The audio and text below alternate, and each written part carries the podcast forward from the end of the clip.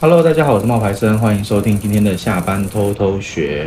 我们今天是职场啦，但是在这个职场的议题里面呢，社群的这个工作啊，也变成一个大家很热门的东西。那静静，你觉得就是现在小学生他们最想要成为的工，最想要做的工作有什么？无外乎应该就是 YouTuber 吧。对，哎，我们为了要回答学生的问题，那我们就是特别就是去找了一个。先开开篇一下，然后才能够来回答你们的问题。那 YouTuber 这个工作呢，其实就是放广告嘛，拿赞助啊，卖商品啊，透过一些联盟行销的方式，你可以赚取收入。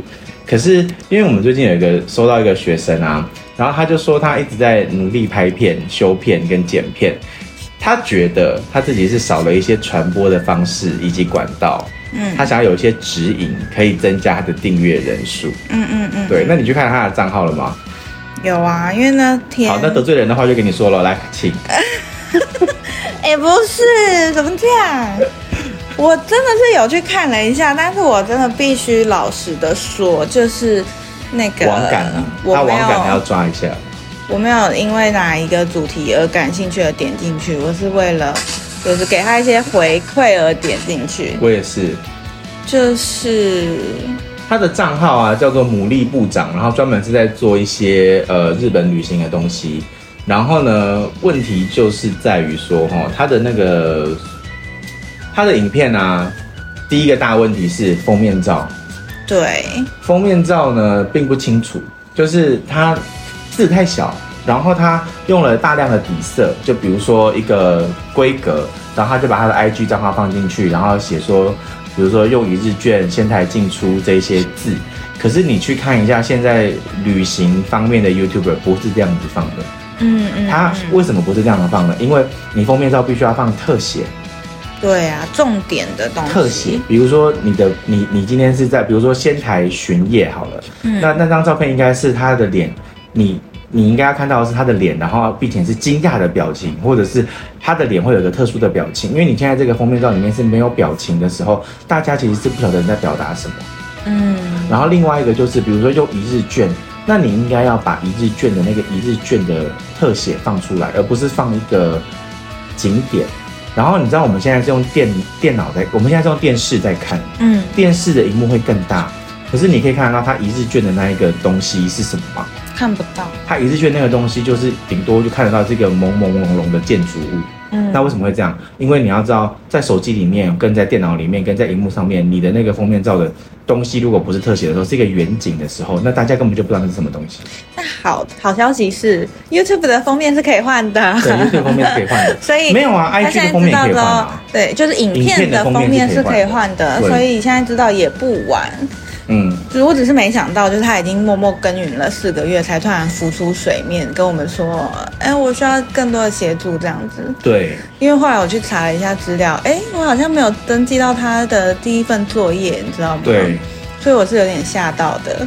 我亲爱的同学啊，然后对，就是你们要做作业啦。你们做作业之后，我们其实才会改啊，才会知道说你需要什么东西，才可以对症下药。然后他现在还有一个问题是，他的那个标题，他的标题是没有关键字的。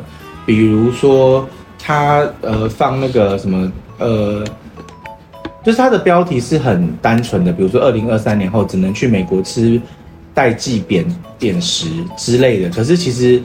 其实这个标题并没有吸引力，它可能要有一个，比如说什么，举例来说了哈，扁食，我就这样取好了。美国的评价，鼎泰丰，那你可能就想说，哎，鼎有鼎泰丰这个关键字，你就会想说可以点进去看看是什么地方，是什么东西，嗯嗯，对，所以我觉得这一个部分就也要去调标题封面，然后最重要的还有一个是你剪接的整个的节奏，嗯，首先。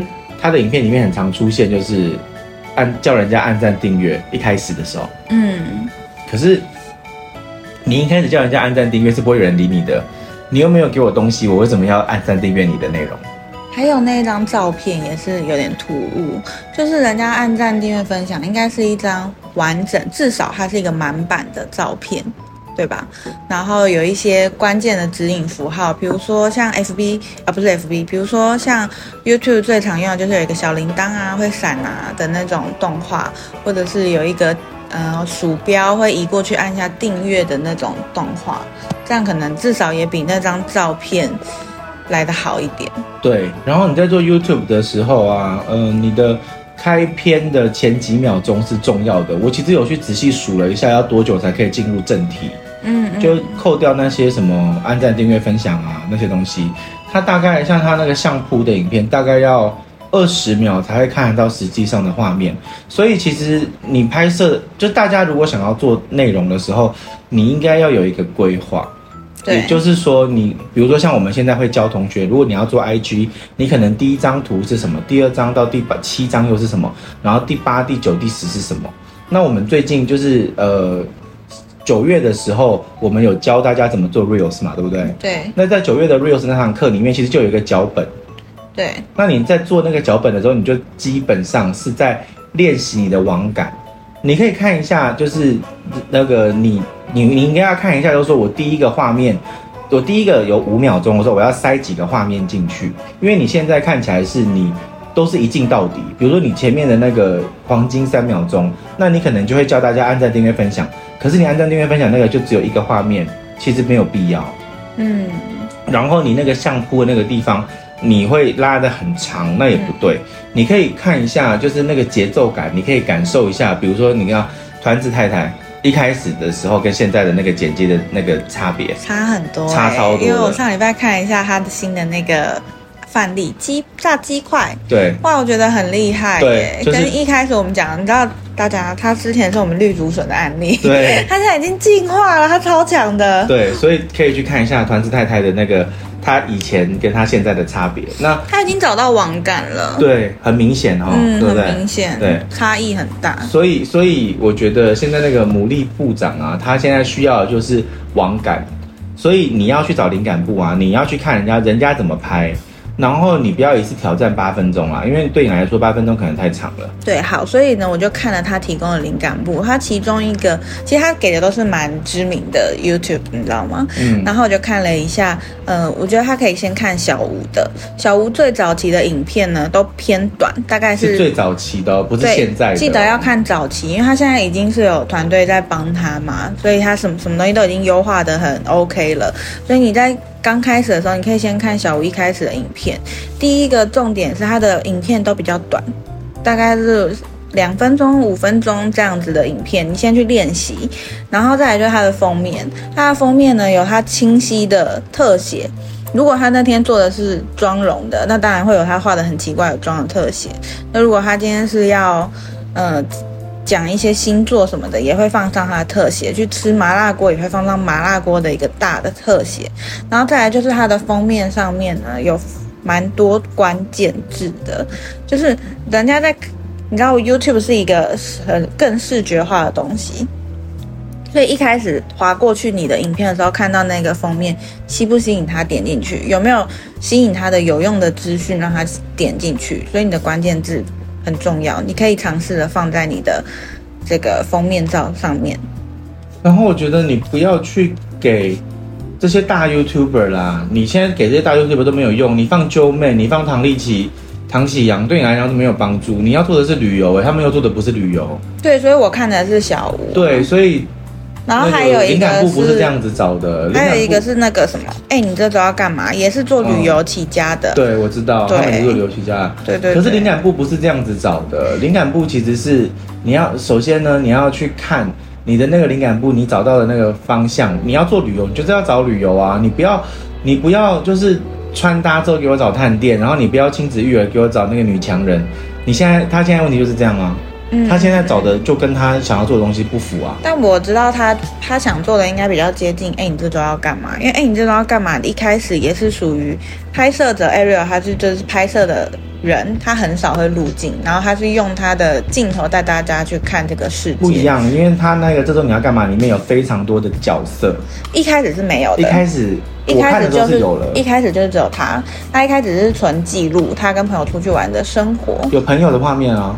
对，但是不会有他不怕入境的朋友啊。对，可是他现在的状况是他都没有，他是一个人啊，所以他没有那个角色，嗯、他没有人设出来，嗯，他没有办法让人家看到。比如说他，比如说有一些那个 YouTuber，他可能旅游是专门拍他们家的狗去哪里玩。嗯嗯嗯。那至少他有那个狗的画面啊。嗯。可是问题是，他现在是一个人，所以他没有任何朋友跟他一起出游的感觉。嗯嗯。然后再来就是讲话的那个那个语调。嗯。像这周你要干嘛？他们讲话语调是蛮吵的，然后嗨的。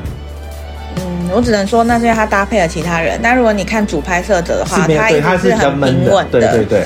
对。然后。还有配乐，你的影影片都没有背景音乐，对对，你的影片也没有，你的影片没有背景音乐。然后我觉得，反正我们自己我会用文字也会回答你，所以说你也要看一下那个文字的内容，因为 you you 呃那个在 podcast 里面讲的呢，可能会比较没有画面感，可是，在回是文字回答你的时候，你会比较清楚一点，对。然后再来就是，我觉得你的 YouTube 里面一定要大家不管是在做任何的。素材，或者是做任何的不，无论你是 IG 或是 YouTube 或者是任何的内容，你其实要有一个影片，要有个气化的概念。对，就是你现在看不出来你的影片的主要要传达的是什么。嗯嗯嗯。所以，所以你看，像团子太太，我为什么会跟他讲说，你不要急，你先去拍，你就是照着人家那个炸鸡拍一模一样的就好了。然后后来他拍出来了，就是因为他要去学习人家那个时候怎么样去，怎么样去。转换怎么样去？什么时候要换什么画面？几秒钟会有一个什么东西？他其实多做几步，他会比较成功。所以其实你一个人自己在这样子看着自己内容这样子剪的时候，效果是不太好的。那与其这样子的时候，我建议你其实，嗯，你不要一次做八分钟，你可以先做一分钟。为什么其实一开始有做过什么两分钟、三分钟的，还是太长了。因为为什么是一分钟呢？因为一分钟是符合那个 Instagram、还有 Face、还有 YouTube 跟 Facebook 的最短的影片的那个描述，就是 Shorts。你现在其实你做的影片有一个，还有一个问题是，你的素材一下子是正方，一下子是长方形，一下子是横的，一下子是就是。四比五的，但都不是满版，都不是满版。那与其这样子，你应该要先直接做 shorts。我也觉得他要做 shorts，因为做 shorts 对他来说是最快跟最简单的，因为他已经有素材了，他这样不用再花时间重拍，他只要把原本的素材依照他接下来要写的脚本整理好，对，他制作一分钟一分钟的短影音，他可以多平台使用，也比较好推出去。对，然后再来就是他的那个 shorts 的影片的节奏还有速度也会比较快。那你现在的那个每一部影片其实都是用很多的照片在拖时长。嗯，那没有用，就是他拍了很多张照片，那用照片来给大家看那些东西，其实是没有用的。你应该是整体是影片，然后照片是穿插，然后照片出现的时候可能会有个咔嚓咔嚓咔嚓那种声音。嗯，但是因为现在看起来是比较少，所以说我觉得要调整的地方是蛮多的。然后并不是说你现在没有推广的传播的管道，嗯，因为你现在是本身的内容都有很多要调整的地方。嗯，它不是只有。缺乏宣传管道这件事情，嗯嗯嗯，因为一旦你自己做的主题够够清楚的时候，社他们是会帮你推的，就是 Instagram 跟 Facebook 还有 YouTube 都会自动的把这个内容推出去。那我们之前有讲过，它是怎么推的？就是你的素材如果出去了之后。那他会先给七趴的人看，也就是说你有一百个粉丝，对不对？嗯、那你一百个粉丝里面，他可能会先给七个人看，嗯、这七个人看了之后有反应，他才会往下再推给更多的人看。可是你现在就是代表说，为什么他没有推出去？因为人家没有看到，因为因为那些人看完之后是无反应的，没有按赞，没有留言，没有停留时间，那这个平台就不会再给你点阅率，嗯，就是很。现实的问题，可是其实他的观看次数是有超过超过他的订阅者的。对啊，所以这就是我就，只是人没有留下来。对，就是没有留下来。然后你可以，其实这是很现实的问题啦。你看一下那个老高跟小莫，老高跟小莫，你你知道吗？自从我最近有在 follow 他们的那个点阅率，嗯，我就发现一个蛮严重的事情。嗯，怎么了？就是老高跟小莫，他前一阵子不是有陷入那个什么抄袭事件吗？嗯，对不对？嗯。然后你看哦，在那个抄袭事件之前，呃，他们的每一部影片，你看在那个老子之前，平均的点阅率是三百五十万，有没有看到？每一部是三百万左右，有没有？平均哦，有没有？然后你看那个老子之后，就是抄袭事件之后，两百多，两百多，两百多，两百多，两百多。你没发现它整整跌了一百，你有发现吗？它以前这边你看三百四百，可是那也是时间的不同啊。不是不是不是，最主要的问题不是时间的不同，我觉得是路人缘，路人缘。就是，可是他的影片其实不是靠路人在看，看他的没有啊，他他的我们刚刚讲过，就是他现在五百八十万八五百八十八万的这些人里面，他其实不可能是每一部都有五百八十八万的点阅，嗯，但是他就是会先可能有一半是，一半是你的那个呃粉丝，一半是非粉丝，就好像我们的那个 Instagram 打开之后，然后他其实那个数据里面就会告诉你，如果你厉害的那些素材啊，它其实多半都是一。一半是你的粉丝，一半是非粉丝，嗯，然后这样子才有办法去持续的新增你的非粉丝的那个的点阅率，嗯，就是持续的新增你的订阅量，就是你的留下来的粉丝的量。嗯，可是我觉得最近他们的那个老高跟小莫的账号看起来就是变，呃，可能这个两百多万里面粉丝比例占变高了，但是陌生人的那个比例可能变低了。嗯嗯，对，所以他就。没有办法去扩散给更多的人看，嗯，有可能啊，但是因为我们没有实际上看到他的数据，所以这也很难说，嗯，对。可是透过我自己的那个后台，就是看我们自己的数据的时候，蛮多的状况就是这个样子，就是效果好的那些影片啊，多半都是或是按赞高的那些影片素材，多半都是一半是粉丝，一半是非粉丝，嗯，然后粉非粉丝愿意留下来，那你的账号才会成长。所以刚刚讲说那个。呃，那个牡蛎部长，他其实现在影片的有一个好处是，现在的平台有在帮他推，比如说你看他有一些严守银行啊这些东西，七百九十七，其实是比他自己订阅人数高的，嗯，可是为什么这些人没有留下来？嗯，就是因为可能他的影片的节奏，或者是他的影片没有让他留下来的那个点，也有可能是去的地方比比较冷门吧。我觉得冷门还好，我觉得他应该要去，我觉得如果是我，我要查他的灵感部的时候，我会去查一些。比如说哈，他这个我会去查一些日本的旅游的 YouTuber，他们是怎么做的？